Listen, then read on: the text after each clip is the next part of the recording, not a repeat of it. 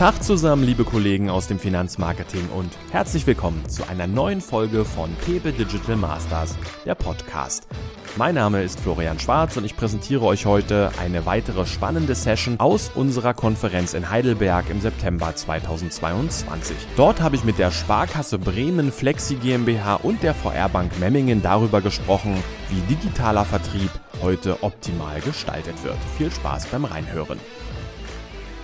Äh, ja, Sven, äh, du bist uns heute aus Bremen zugeschaltet, weil du festgestellt hast, das Wetter in Heidelberg ist auch nicht viel besser als in Bremen. Du sich erst auf den Weg machen? Nee, ähm, du bist aus gesundheitlichen Gründen in Bremen geblieben, hast heute so ein bisschen einen auf Christian Lindner gemacht, der sich ja seinerzeit aus Washington live auf den FDP-Parteitag äh, zugeschaltet hat. Ich muss sagen, du siehst deutlich besser aus, deutlich fitter. Erstmal schönen Dank, dass es geklappt hat. Ähm, Alexander, ähm, mit eurem digitalen Tool analysiert ihr die Liquidität eurer Firmenkunden. Hand aufs Herz, äh, nutzt du so ein Tool dann auch mal privat, wenn du so eine äh, Programmschnittstellen hast, um mal zu gucken, wie viel Cash noch in der Haushaltskasse zur Verfügung steht für die nächsten Einkäufe? Ja, im Kopf sicherlich. Äh, auf dem Excel-Sheet auch tatsächlich und sogar mittlerweile auch über digitale Online-Programme, das heißt webbasierte Programme gibt's ja da mittlerweile, wo man das ans Konto anschließen kann per Multibanking-Schnittstelle. Also ich merke schon, meine etwas foppig gemeinte Frage verfängt sogar im echten Leben. Wunderbar. Was auffällt, ähm, ihr von der VR Finanzconsult und äh, genau. Sven, ihr von der Immoflexi, ihr seid beide ähm, von Tochtergesellschaften, ausgegründeten Gesellschaften. Sven, vielleicht erzählst du mal kurz, äh, warum seid ihr ausgegründet? Wie kam es dazu? Alexander, was hat euch dazu bewogen? Aber erstmal vielleicht Sven. Ja, sehr gerne erzähle ich euch da was dazu. Zunächst mal, ich wäre unheimlich gern bei euch gewesen in Heidelberg, äh, euch persönlich zu treffen und mit euch zu schnacken. Das wäre echt cool gewesen. Die blöde Pandemie hat mir da jetzt einen Strich durchgemacht. Aber ich hoffe, wir holen das bald nach. Äh, besonders wenn ihr mal in Bremen seid und Zeit auf den Kaffee habt, dann ruft mich gerne an. Das wir kommen alle vorbei. alle 70 auf einmal. ja, warum nicht? Warum nicht? Ja, okay, aber dann lass uns auf deine Frage nochmal eben schauen, äh, Florian. Ähm, warum eine Tochtergesellschaft? Äh, das hat verschiedene Gründe. Zum einen, äh, ganz äh, nüchtern können wir uns so besser refinanzieren. Und der zweite Part, und der ist vielleicht noch mal viel wichtiger, ist, dass wir natürlich äh, im Marketing die, diese wertvollen Assets der Marke Sparkasse, Sicherheit und Vertrauen gerne mitnehmen wollen, aber halt auch darüber hinausgehen wollen. Also wir wollen Menschen ansprechen, die gar nicht klassische Sparkassenkunden sind, ohne unsere Sparkassenkunden damit zurückzustellen. Und deswegen haben wir hier einen anderen Ansatz gewählt. Und wie ihr dann gleich noch sehen wird, hat das auch sehr gut geklappt. Wie war das bei euch, Alex? Letztendlich müsste man circa fünf Jahre zurückschauen. Ähm, ich persönlich komme von der MIT GmbH, haben dort viele Lösungen gemeinsam auch mit Sparkassen eben erarbeitet, sei es Kundensegmentierungen, Potenzialanalysen und haben dies auch gemeinsam mit der VR Bank Memmingen gemacht.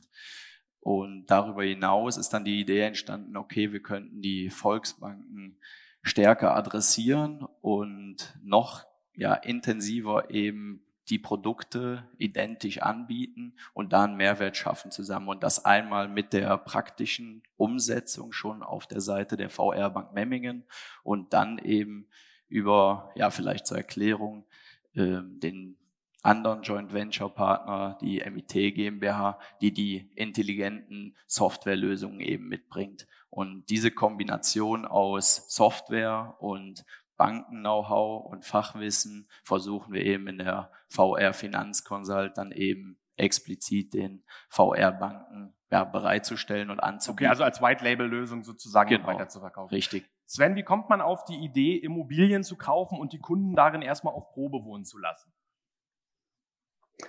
Äh, super gute Frage, Florian. Äh, bei uns ist das so, wenn wir in Innovationsprozesse gehen, dass wir echt die Lösung am Anfang noch gar nicht kennen, sondern erstmal gucken, wo gibt es echte reale Kunden und Kundinnenprobleme.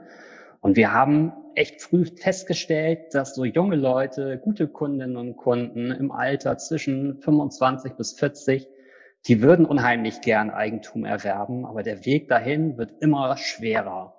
Ne? Und ich sage mal, wenn ich jetzt ein paar Sachen beschreibe, dann wird das keinen von euch überraschen, weil wahrscheinlich an vielen von euch das auch eine Realität ist. Man muss erstmal genug Eigenkapital haben und das muss man sich dann überlegen, ob man das wirklich so schnell einsetzen will. Und ein anderer ganz wichtiger Punkt ist halt auch, dass das Leben heute gar nicht mehr so starr und flexibel verläuft, wie das vielleicht früher mal war, als die ganzen klassischen Bankprodukte entwickelt worden sind. Ja, also äh, Schule, Ausbildung, Studium, Heirat und dann kauft man ein Haus und arbeitet, bis man in Rente geht und dann stirbt man. Nee, das ist ja zum Glück viel bunter geworden. Und darauf müssen letztendlich müssen wir Antworten finden. Und Flexi hat, haben wir, mit Flexi haben wir das ganz gut geschafft. Okay. Wo liegt denn jetzt der konkrete Unterschied zwischen so einem klassischen Immobilienkredit und Flexi für den Kunden, aber auch dann für die Sparkasse, die ja finanziert? Ähm, also Flexi kannst du dir im Grunde so vorstellen, dass es eine Möglichkeit für dich ist, jetzt Zeit zu gewinnen. Ja? Du hast also vielleicht heute schon die Chance auf eine ganz tolle Wohnung, aber im Grunde passt das für dich noch gar nicht in deine Lebensplanung, weil du vielleicht noch gar nicht safe weißt, ob du noch in zwei, drei Jahren in derselben Stadt bist, weil dein Arbeitgeber überregional ist, ob deine Beziehung so lange hält.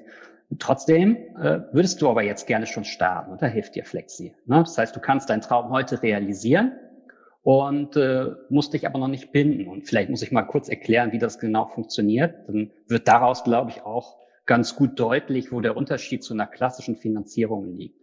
Ne? Also bei Flexi wäre es so, dass du uns digital und online deine Wunschimmobilie mitteilst. Entweder weil du die ähm, in, einem, in einer Plattform gefunden hast oder auf unserer Website. Das wäre beides möglich. Äh, und wir senden dir dann innerhalb von 24 Stunden dein persönliches Angebot zu. Und wenn du weiter interessiert bist, dann kannst du dich ganz entspannt zurücklehnen, weil wir würden dann für dich das Objekt prüfen und bewerten, KI-basiert und damit sicherstellen, dass du nicht irgendwas zu teuer kaufst oder nicht irgendeinen Schrott bekommst. Ja, das ist so das Wichtige. Wenn das Objekt dann wirklich gut ist, dann kauft Flexi das für dich und du wohnst zunächst mal nur zur Miete mit einer eingebauten Mietpreisbremse.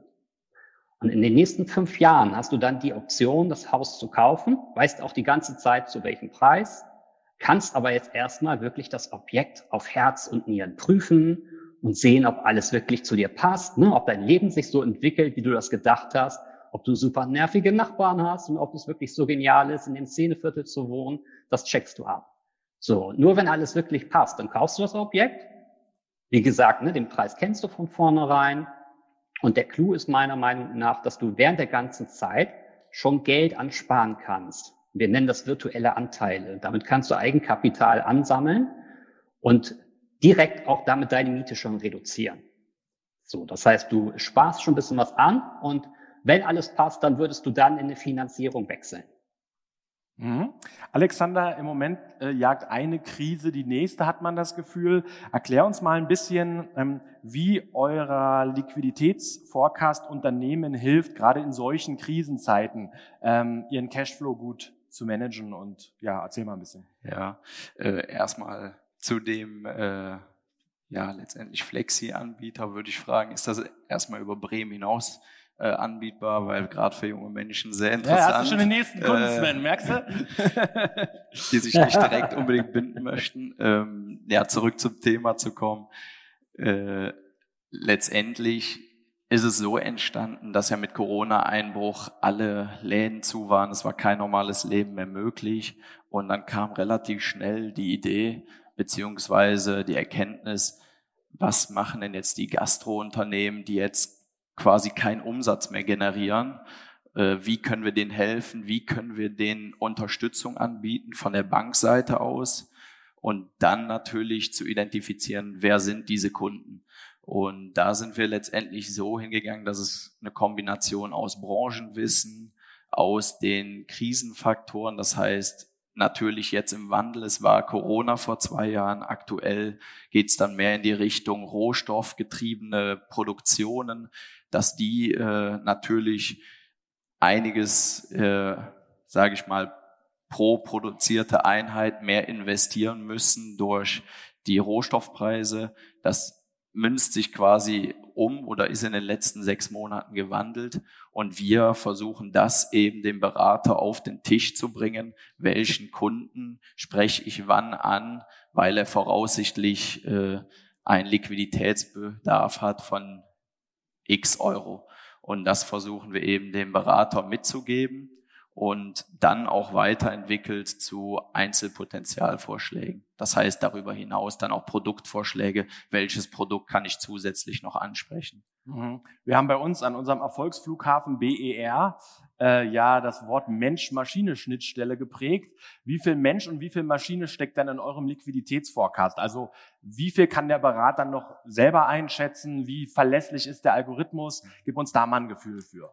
Ja, es wird zwar oft immer gesagt, es ist alles künstliche Intelligenz und der Faktor Mensch spielt fast keine Rolle mehr, aber das ist äh, gerade in diesem Firmenkundengeschäft ja immer noch eine gesonderte Rolle und der Berater hat eben immer seinen Einfluss auf jede Einschätzung, dass er sagen kann, okay, der Bedarf stimmt nicht überein. Es könnte sein, dass eine Fremdbankverbindung, also eine andere Bankverbindung eben schon Unterstützung gibt, dass es äh, mögliche Innenfinanzierungen gibt. Das heißt, hier hat der Berater immer seinen, ja, immer Einfluss und kann eben auch die Maschine schlagen oder zusätzliche eigene Vorschläge, Vorschläge mit einbringen. Hm, jetzt hast du ja schon angesprochen, dass ihr das quasi auch als White-Label-Lösung anbietet für andere Banken. Kann ich auch als Mittelständler an euch herantreten und sagen, ähm, mein Lieferant so und so oder äh, wie, wie steht's denn bei dem eigentlich, so aller Kreditreform? Oder ist das was, was man sich in Zukunft vorstellen kann? Das könnte man sich sicherlich vorstellen, ähm, weil letztendlich die Information zu den Unternehmen, also das heißt die Liquiditätsvorhersage bezieht sich nicht auf die Information, die von der Bank kommt, also jetzt wie in dem ja letztendlich ersten Projekt mit der VR Bank Memmingen aus den Bankdaten, sondern darüber hinaus aus den Bilanzinformationen der Unternehmen. Das heißt auch, wenn ein Unternehmen eine hinterlegte Bilanz hat, haben wir diese Information. Wie sieht die aktiver passiver Position aus? Wie viel Umlaufvermögen hat das Unternehmen? Sehen verbundene Unternehmen? Und darüber hinaus ist das natürlich auch denkbar in der Supply Chain Kette, um mögliche Lieferengpässe frühzeitig zu identifizieren. Mhm. Wäre natürlich denkbar. Jetzt habt ihr das, das hast du ja gerade schon angedeutet, mit einem IT-Unternehmen aus Aachen zusammen entwickelt. Ähm, wie wichtig war die Zusammenarbeit? Wer hat da was eingebracht? Also wie, wie, wie hat sich diese Partnerschaft gestaltet? Ähm, ich komme ja oder ich bin von dem Partnerunternehmen mhm. aus Aachen, vielleicht um das so ein bisschen äh, klarzustellen. Da bin ich letztendlich äh, auch ansässig und ich würde es so aufteilen, dass eben der praktische Input, das ja vielleicht Banken-Know-how explizit mit Firmenkundenleiter, Firmenkundenberatern, was ist denn wichtig in den einzelnen Branchen, dass das von der Bankseite kommt und die ganze Umsetzung softwareseitig plus die Identifikation von den Daten, das heißt, welche Informationen brauche ich überhaupt, um eine gezielte Aussage zum Liquiditätsbedarf zu machen. Ähm, das kam dann äh, eben von der MIT GmbH. Mhm. Sven, äh, mal zu euch. Ähm, die ganzen Immobilien, die ihr dann kauft, ähm, wo bekommt ihr die alle her? Du hattest gerade schon angedeutet, ich hatte so das Gefühl, ich kann im Prinzip bei ImmoScout reingehen, mir ein Haus raussuchen und sagen, das wär's im Idealfall. Ähm, Gibt es darüber hinaus noch andere Quellen? Habt ihr eigene Immobilien, die es nur exklusiv bei euch gibt? Baut ihr auch eigene Immobilien extra für die Kunden? Erzähl mal so ein bisschen, dass man so euer Portfolio ein bisschen ein Gefühl für bekommt. Ja, mache ich gern, Florian. Zunächst aber zu dir nochmal, Alex. Also wir kommen gerne nach Memming und nach Aachen. haben wir ganz fest auf dem Plan äh, wahrscheinlich aber erst im übernächsten Jahr. Aber wir würden uns freuen, wenn es dich, dich dann noch interessiert. Ähm, ja, und ansonsten zu deiner Frage, Florian, wo kommen jetzt die Objekte her, die wir äh, vertreiben und anbieten? Das ist echt ganz unterschiedlich. Der klassische Fall, das ist der, dass die Interessentinnen und Interessenten uns ihre Wunschimmobilie wirklich antragen. Ne? Die kriegen da, haben, schicken uns einfach einen Link aus ImmoScout wir haben auch eine, eine extrem coole Metasuche auf unserer Website jetzt eingebaut, die alle Immobilien aus den verschiedenen Portalen anzeigt und alle Doppelungen rauswirft. Und so, dass man da eigentlich alles sehen kann. So, das heißt, die Sachen kriegen wir. Ähm, dann ist ein anderer Punkt aber auch, dass äh, ganz viele Objekte vielleicht auch aus dem Familienkreis kommen. Ne? Tante Hildegard äh, geht ins Heim und jetzt wird gefragt, willst du das ha eigentlich haben? Ja, eigentlich schon, aber es passt gerade nicht, sowas. Oder die Vermieterin möchte gerne verkaufen. Du wohnst da auch gerne, aber eigentlich passt es noch nicht. Sowas geht gut. aber wir sind gerade ja auch im Proof of Concept. Ne? Und das heißt, wir testen auch verschiedene andere Wege. Und wir haben super gute Erfahrungen damit gemacht, dass wir tolle Objekte, die wir selber sehen, dass wir die einfach für uns schon mal kaufen und dann Flexi als rundum sorglos Lösung anbieten. Dass wir sagen, hey, hier ist eine tolle Lösung und du kannst da ganz frei und einfach und ohne Stress rein. Ähm, das macht auch viel Sinn. Bauen haben wir auch ausprobiert, haben wir uns aber erstmal gegen entschieden, weil der Vorlauf da so lang ist. Und das ist für uns wenig cool und die meisten unserer Kundinnen und Kunden wollen das auch gar nicht haben, dass sie dann so lange noch warten müssen. Mhm. Sag mal, jetzt hast du ja schon angesprochen, dass die Kunden, die da einziehen und quasi auf Probe wohnen, sich die Immobilie momentan noch gar nicht leisten können. Wie teuer darf denn dann so eine Immobilie überhaupt sein, damit ihr sagt, okay, also es ist schon abzusehen, dass der das sich wahrscheinlich in 15, 15 Jahren irgendwann mal leisten kann. Also äh, Traumschloss wird es ja dann wahrscheinlich auch nicht sein. Ähm, ja, das ist ganz unterschiedlich. Also ich würde auch sagen, was man auch wirklich festhalten muss, ist, äh, dass wenn ein Kunde oder eine Kundin sich das heute nicht leisten kann und auch in fünf Jahren nicht leisten kann, dann würden wir auch gar nicht zu Flexi raten. Ne, es muss eher so sein, dass es heute noch nicht passt, aber dass sowohl von der Intention des Kunden oder der Kundin als auch von den finanziellen Möglichkeiten das realistisch ist, dass das in der Zeit klappt. Und dann haben wir da kein wirkliches Upper Limit. Wir sehen für uns so, dass das, was wirklich klassisch da angefragt wird, sind so die typischen Reihenhäuser oder auch kleinere Wohnungen bis hin zu Einfamilienhäuser. Wir würden aber auch andere Sachen machen, bis auf, ich sage jetzt mal, irgendwelche Luxusimmobilien oder den lauschigen Resthof äh, in der Walachei von 1350. Äh, sowas eher nicht, aber das wäre dann halt auch gar nicht unsere Zielgruppe. Was sind denn die Kriterien? Du hattest ja vorhin angesprochen, dass ihr auch nochmal guckt, ob das Objekt für Flexi überhaupt in Frage kommt. Wonach bewertet er denn so eine Immobilie für euer spezielles Geschäftsmodell? Weil ihr habt ja, wenn ich das richtig verstehe, mhm. das Risiko, dass der Kunde auch sagt, nee, sorry, äh, die Reihenhaus-Mittelscheibe, die gefällt mir jetzt doch nicht mehr, ich ziehe aus, mhm. meine Freundin hat einen Job woanders bekommen, wir sind jetzt weg. Dann klebt ihr ja erstmal an dem Objekt. Also da habt ihr ja nochmal eine andere Prüfung, sicherlich andere Kriterien. Welche sind denn das? Ja, ähm, Vielleicht um da nochmal auf, auf, auf diese Sorge, die du da oder auf das, diese Herausforderung einzugehen, das wäre für uns überhaupt nicht schlimm, wenn jemand nicht rein, äh, nicht da bleibt. Das ist bei uns im Business Case auch eine von vier Optionen, die für uns genauso nice und in Ordnung ist, als wenn die Kunden es kaufen. Oder auch, äh, sie könnten auch einfach dauerhaft drin bleiben und es mieten. Dann würden wir es allerdings irgendwann mit den Kunden als Ankermieter verkaufen wieder. Na, aber was sind jetzt die Herausforderungen, um das Objekt zu kaufen? Das ist ganz klar drei Sachen. Nämlich einmal, der Preis muss angemessen sein. Und das ist gerade jetzt, wo der Immobilienmarkt im Wandel ist, ganz wichtig. Da arbeiten wir, wie gesagt, mit äh, KI-gestützten äh, Tools, um die Bewertung vorzunehmen und auch die Preisentwicklung einschätzen zu können. Auch wie sich der Wert verändert, wenn wir da äh, Modernisierungsmaßnahmen machen. Dann äh, muss der Zustand gut sein, weil wir haben tatsächlich echt die Situation, die meisten Leute wollen irgendwas haben, wo sie gleich einziehen können. Wir würden auch reno also wirklich auch, auch schwerere und größere Renovierungen machen, aber die Nachfrage geht eigentlich dahin, dass es ein tolles Objekt sein soll, wo wenig getan werden muss, dass man da schnell rein kann. Na gut, und ansonsten ist es Immobiliengeschäft, Lage, Lage, Lage. Ne, das ist jetzt äh, nochmal wichtiger. Äh, wenn es jetzt irgendwo in kleinen Brezeldorf ist, wo, wo es vielleicht nur drei Häuser gibt, dann würden wir gucken, ob wir das wirklich wollen für Flexi oder ob wir mit der Kunde oder mit dem Kunden dann ein anderes Objekt finden würden. Alexander, ihr habt ja garantiert auch bestimmte Kennzahlen, die ihr mit eurem Algorithmus prüft. Was sind denn gerade jetzt für den Liquiditätsforecast so die wichtigsten äh, Größen, wo ihr ein Augenmerk drauf legt für die, für die Firmenkunden? Ja, ähm, einerseits gucken wir natürlich auf die aktuelle Auslastung der Linien bei der jeweiligen Bank. Äh, das ist natürlich ein Treiber.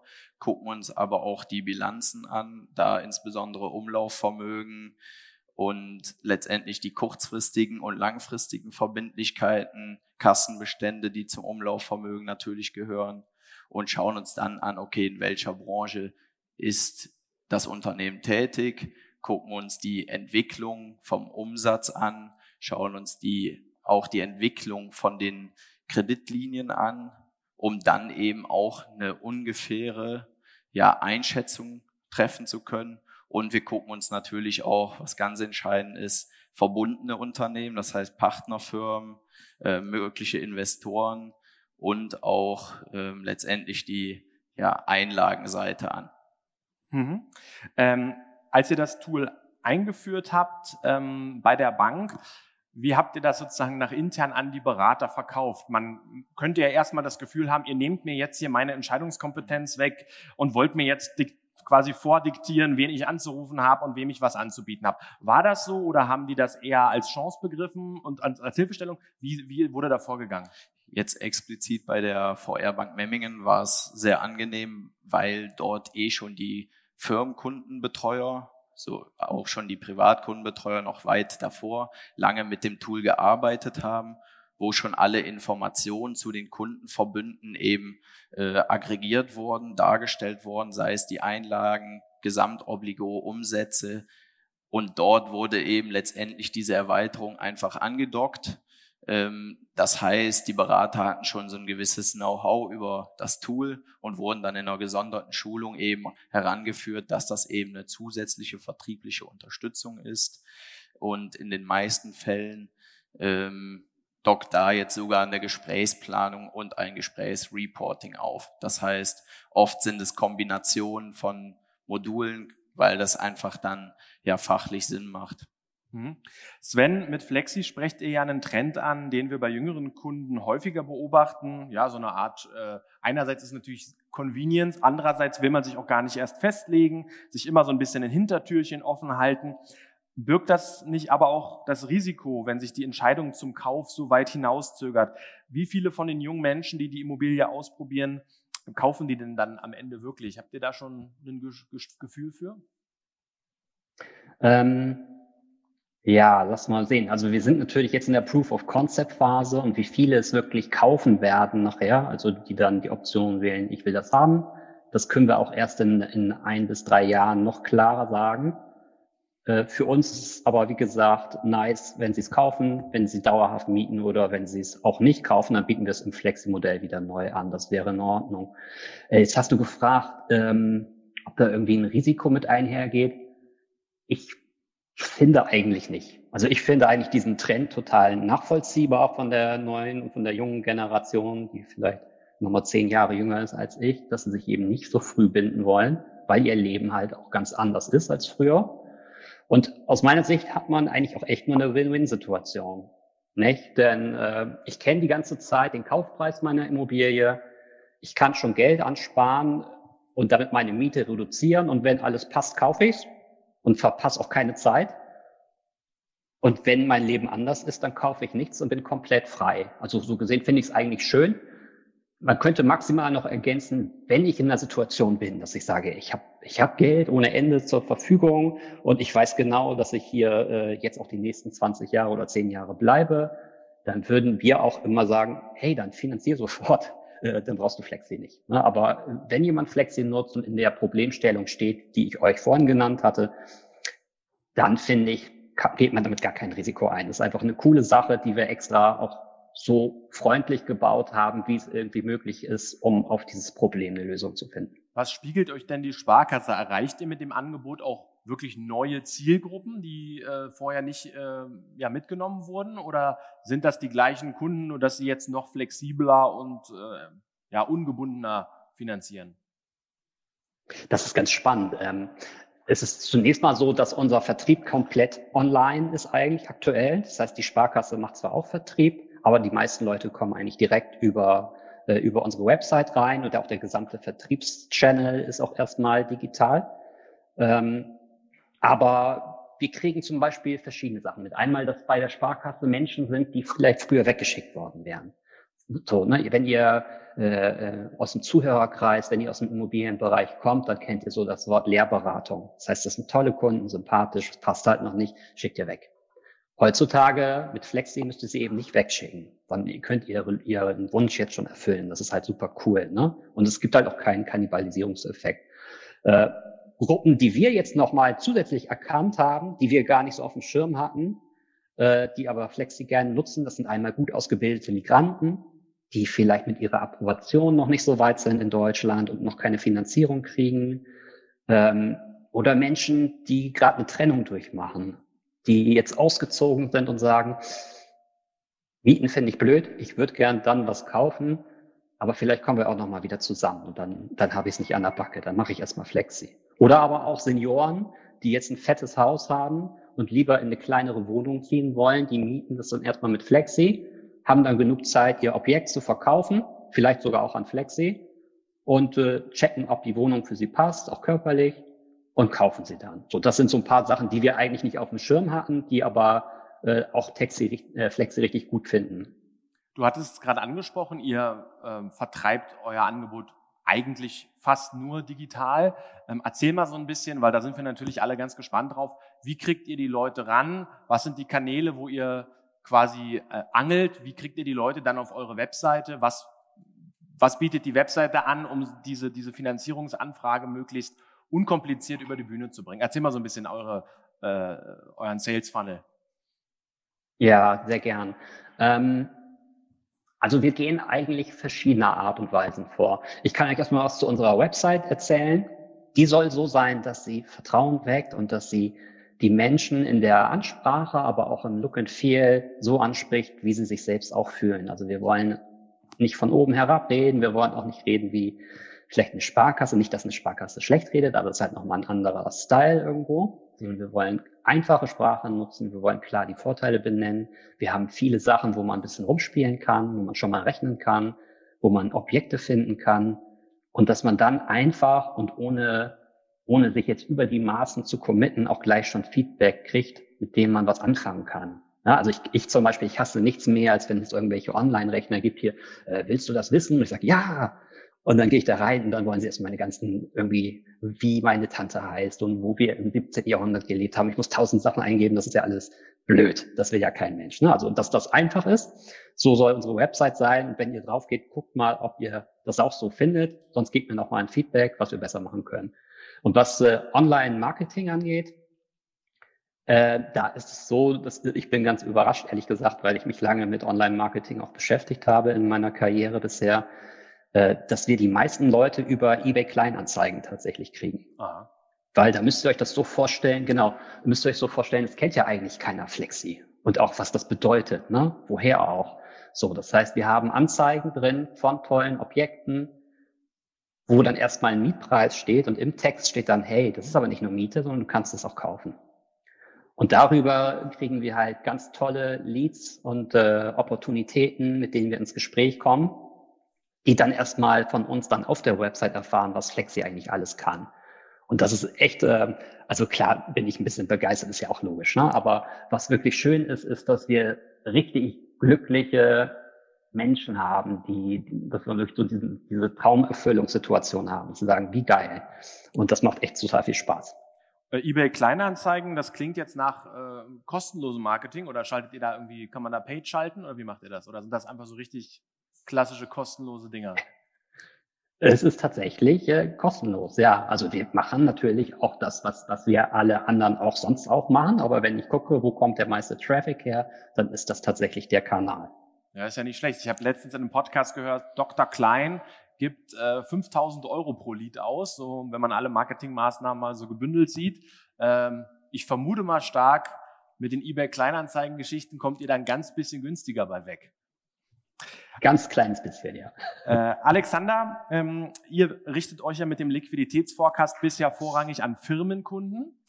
Ist geplant, das auch auf Privatkunden auszurollen? Theoretisch kann ich ja auch da gucken, okay, da fehlt es immer irgendwie am Monatsende oder was weiß ich was. Wie, wie, wie, wie siehst du das? Ja, da fahren wir eine gewisse andere Strategie, weil die Portfolien deutlich größer sind. Haben wir da letztendlich auch bei vielen Banken schon im Einsatz so einen Kontaktroboter, wo wir eben nicht nur bei Privatkunden, sondern auch bei Geschäftskunden, wenn man typisches Geschäftskundenportfolio betrachtet, umfasst das oft mehr als 300 Kundenverbünde. Und da ist es unmöglich, die Übersicht über alle Verbünde zu haben. Da versuchen wir dann automatisiert ins Kernbankensystem äh, als Ereignis eben zu dem Kunden diese Meldung einzuspielen, neben weiteren vertrieblichen äh, Ansätzen.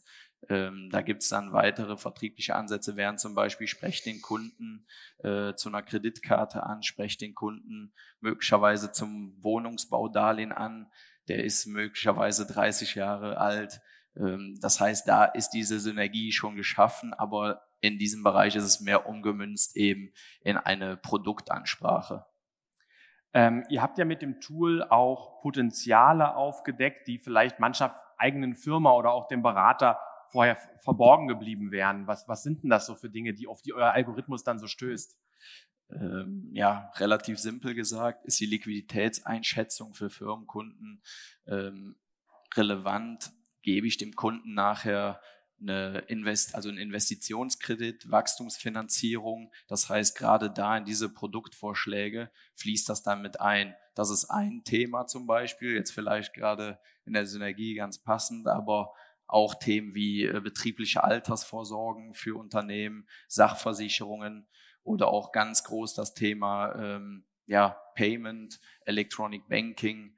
Äh, da machen oder beziehungsweise ermitteln wir auch auf Basis von den Daten eben Vorschläge, wer ist denn attraktiv fürs Terminalgeschäft, Kreditkarten etc. und geben das dann auch ähnlich wie die Liquiditätseinschätzung dem Berater mit auf den Schreibtisch, wo er dann sein Portfolio priorisiert abarbeiten kann. Jetzt blickt ihr mit dem Liquiditätsforecast ja so ein bisschen in die Glaskugel.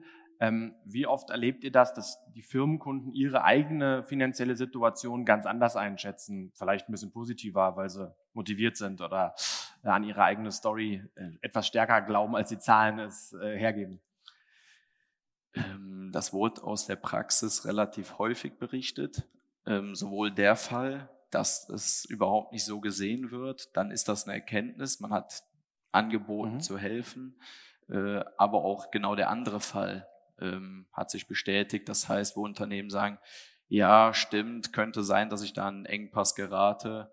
Und da konnte dann eben frühzeitig eben angestoßen worden oder durch den Berater und da auch eben die Kundenbindung eben verstärkt werden und dann natürlich auch Erträge generiert werden auf Firmenkundenseite. Du hattest vorhin angesprochen, dass ihr auf dem Höhepunkt der Corona-Pandemie natürlich andere Messkriterien angelegt habt, als jetzt, wo wir auf eine Rezession zusteuern, wo wir auf eine Energiekrise zusteuern. Wie monitort ihr das? Wie passt ihr das an? Was sind so die Stellschrauben, die ihr da immer im Blick habt? Letztendlich ist das so eine gewisse Komponente von Expertenwissen, wo branchenspezifisch wirklich im Detail geschaut wird, welche, welcher Branchenzweig ist gerade besonders abhängig oder entsprechend abhängig jetzt von der Rohstoffkrise, von Corona eben betroffen, um da eben Erkenntnisse zu schließen, wie sieht die mögliche Entwicklung aus. Das heißt, einfaches Beispiel, Gastrounternehmen während der Corona-Krise konnten quasi keinen Umsatz generieren, ähm, wenn sie stationäres Geschäft gemacht haben. Ähm, analog wäre das jetzt aktuell zum Beispiel der ähm, Ziegelhersteller für das Haus, äh, der im Moment die Werke einfach schließt, beziehungsweise ja letztendlich die Arbeit dort stoppt, weil es sich einfach nicht lohnt zu produzieren für die Rohstoffpreise. Und da gibt's dann entsprechende Branchenkennungen ähm, ganz im Detail, die auch in den Kernbankensystemen überall hinterlegt sind, wo wir dann das Erfahrungswissen und Expertenwissen und dann natürlich auch schon automatisiert wissen, welche Wirtschaftszweige sind wie betroffen, welche treten wie ja im Zusammenhang mit der Krise häufiger in Verbindung, dann natürlich entsprechend fokussiert werden. Jetzt hast du von angesprochen, dass ihr auch so eine Art White-Label-Lösung anbietet, um das an andere, für andere Banken äh, zur Verfügung zu stellen. Mach gerne mal ein bisschen Werbung. Äh, hier sitzt ja ein Raum voller Banker vor dir ja, ich habe auch schon den einen oder anderen getroffen, bei dem wir aktiv sind mit der einen oder anderen Lösung. Das heißt, ähm, von der MIT GmbH und auch der VR Finanzconsult unterstützen wir sowohl Sparkassen, Volksbanken von der Strategieseite, also Segmentierung, Kundenüberleitung, ist dasselbe, ist dieselbe White Label Lösung letztendlich ähm, bis hin über die Potenzialberechnung zur Zielplanung. Das heißt, den kompletten Vertriebskreislauf bilden wir dort ab und unterstützen da in ganz Deutschland Sparkassen und Volksbanken, um eben den Vertrieb zu digitalisieren und effizienter zu gestalten. Sven, ähm, wag mal mit uns einen Ausblick in die Zukunft. Du hast gerade schon gesagt, ihr seid ja vor ein paar Jahren erst gestartet. Wie könnte Flexi in zehn Jahren aussehen? Wohin soll die Reise für euch gehen? Was habt ihr euch da so für Ziele gesetzt? Ja, genau.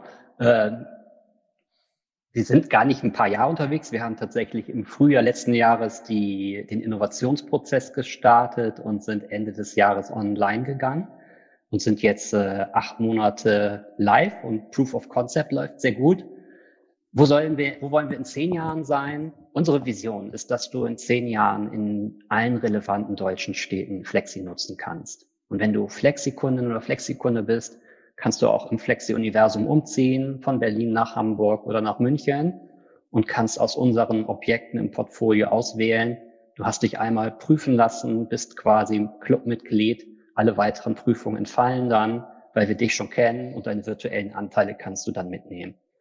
Und das wäre so das Erleben unserer Kundinnen und Kunden. Und im B2B-Bereich wollen wir Flexi so aufbauen, dass wir zunächst mal im Sparkassenumfeld äh, als First Choice äh, Partner, äh, Kooperationspartner finden, die im Bereich Flexi mitmachen können. Da haben wir auch schon die ersten LOIs eingesammelt und nachgelagert, aber natürlich auch bei, mit anderen Partnern, mit Volksbanken und ähnlichen Partnern und Regionalbanken natürlich auch. Jetzt findest du euer Geschäftsmodell ähm, äh, Modell wahrscheinlich unsagbar äh, clever und einmalig, das glaube ich, aber beobachtest du auf dem Markt andere Entwicklungen in, in ähnlicher Richtung? Gibt es andere Anbieter, die auch solche Modelle fahren wie ihr oder andere Modelle, aber die auch sagen, weg vom klassischen Immobilienkredit? Was beobachtest du da so? Ach, ich, also ich würde auch gar nicht sagen, dass ich es jetzt so super clever finde. Ich glaube, es ist eine gute Antwort auf ein bestehendes Problem. Und das sehen wir halt, dass wirklich viele Menschen dieses Problem haben. Und äh, wenn ich in die Republik gucke, dann ist das so, dass es sehr schwer ist, das überhaupt zu lösen. Also du musst schon so ein paar Unvorteil, äh, unfaire Vorteile haben, ähm, wie das jetzt zum Beispiel eine sehr starke Nähe zu einem, zu einem Bankpartner wäre. Es gibt ein paar Startups, die jetzt sich auch auf den Weg machen. Die können nicht das volle Leistungsspektrum, was wir jetzt anbieten, zum Beispiel virtuelle Anteile oder ähnliche Sachen. Die haben aber dasselbe Problemverständnis und das finden wir auch toll. Und äh, wir würden auch immer einen Open Innovation Ansatz gehen, weil wir sagen, das Problem muss gelöst sein. Der Markt ist groß genug, es gibt genug Menschen, die so eine Lösung brauchen. Äh, Wenn es noch mehr gäbe, wäre es schön. Ich glaube, es gibt zurzeit zwei, drei kleine Unternehmen, die entweder ein Jahr vor uns gestartet haben oder die jetzt so langsam sich auf den Weg machen. Okay. Ähm, jetzt sind wir ja heute noch in der Gegenwart ähm, und stoßen ja auch beim Thema Digitalisierung auch immer wieder an Grenzen, an Schwierigkeiten, an, an Hürden. So ganz einfach und, und schwellenlos, wie uns das immer suggeriert wird, ist das ja nicht. Bei der Entwicklung eurer Produkte unter digitalen Gesichtspunkten, wo seid ihr da vielleicht auf ähm, Stolperstellen getroffen, die ihr umschiffen musstet. Entweder ob es Schnittstellen sind, ich sag mal aus dem Algorithmus rein in den Vertrieb oder bei euch dann ähm, im, im, im Online-Marketing. Erzählt mal ein bisschen, ähm, damit wir, wenn wir sagen, Mensch, coole Ideen, das klauen wir und machen das nach. Wo können wir, was können wir quasi umschiffen? Alex, wenn du vielleicht mal startest. Ja, da muss ich jetzt äh, spontan an eben die Frage denken äh, zu den Firmenkundenberater. Ähm, ich denke, jeder kennt den einen oder anderen Firmenkundenberater, der dann vielleicht seinen Stift und sein Blatt Papier dabei hat und von äh, digitalen Lösungen erstmal nichts wissen will und diese auch ja nicht unbedingt bedienen mag. Das sind, hast du ja eben gesagt, gehen wir auf die Meinungen ein. Ähm, das ist sicherlich eine Stolperstelle, die der einen oder anderen Bank dann sicherlich einem begegnet. Da muss man dann ganz intensiv durch Schulungen äh, an die Hand oder den Berater an die Hand nehmen, um ihn wirklich dahin zu motivieren, äh, digital zu arbeiten, weil man braucht letztendlich äh, ja jeden Berater. Da werden wir nachher im letzten Block noch um den Vertrieb ins Ziel zu genau, bringen. Genau, mhm. werden wir im letzten Block noch hören. Das Personalrecruiting auch bei den Regionalbanken ist sicherlich ein großes Thema und wir oder sehen ja letztendlich, wie viel Berater in den letzten Jahren abgebaut beziehungsweise zwangsweise abgebaut worden sind, weil die weil es einfach die Nachfrage nicht hergibt für den Job. Und da ist es ganz wichtig, jeden Berater eben per Schulung an die Hand zu nehmen und äh, ihm das zu zeigen, aber auch mitzugeben, hier kannst du deinen Input liefern, hier kannst du das ja letztendlich die Maschine schlagen durch ja Meinung, durch eine konkrete Angabe, durch eine Beratereinschätzung. Das heißt, zu jedem Potenzialvorschlag, egal zu welchem Thema, ähm, sei es jetzt Sachversicherung, kann der Berater sagen, ähm, nee, sehe ich nicht so. Und dann kann er auch den Grund angeben oder wenn es andersrum ist, eben das Gespräch planen und einen möglichen Fachbetreuer mit einplanen und einbinden. Das heißt, da versuchen wir wirklich die Interaktion von den Beratern eben ja zu fördern, dass das auch dann genutzt wird. Okay, Sven, bei euch äh, ganz kurz, gab es irgendwelche äh, Stolperfallen im Bereich, also digitale Stolperfallen beim Aufbau eures Vertriebs? Äh, nee, die gab es digital erfreulicherweise nicht, weil wir ja auf der äh, grünen Wiese so begonnen haben. Wir hatten eher so Stolperfallen im rechtlichen Bereich. Das war herausfordernd, das, was wir an guten den Kunden da quasi tun wollen, das irgendwie in einen rechtlichen Vertrag zu gießen, weil es das im deutschen Immobilienrecht so gar nicht gibt. Das, das hat also ein bisschen gedauert, aber war auch eine coole Erfahrung. Ich kann aber mal gucken, was so, wenn ich, ich ja auch äh, in der, in der Muttergesellschaft als Senior Manager im strategischen Marketing tätig, noch mit 20 Prozent meiner Zeit. Und da würde ich sagen, so die Stolperfallen sind irgendwie da, wenn Menschen, also es muss ein klares Commitment geben der Geschäftsleitung, dass wir dauerhaft digitalisieren wollen, dass das auch jetzt nicht ein Projekt ist, was jetzt nächstes Jahr ist und danach sind wir wieder eingefroren, sondern dass wir dauerhaft in Bewegung bleiben. Und die Menschen müssen erleben, also die Mitarbeitenden dann erstmal, dass das auch was bringt, ja, also dass, dass das besser wird, damit sie mit Commitment dabei sind. Ich glaube, das ist ganz wichtig, dass man also erstmal guckt, welche Prozesse im Vertrieb oder auch äh, welche Dienstleistungen sind heute wirklich Pain in the Neck und dass man solche Dinge als Leuchtturm erstmal nimmt und dann dabei aber auch nicht stehen bleibt. Das war Pepe Digital Masters, der Podcast, eine Produktion der Werbeagentur Pepe Berlin. Ideen schaffen Werte. Schaut gerne mal bei uns im Internet vorbei auf pepe.berlin oder auf Instagram unter pepe.creators.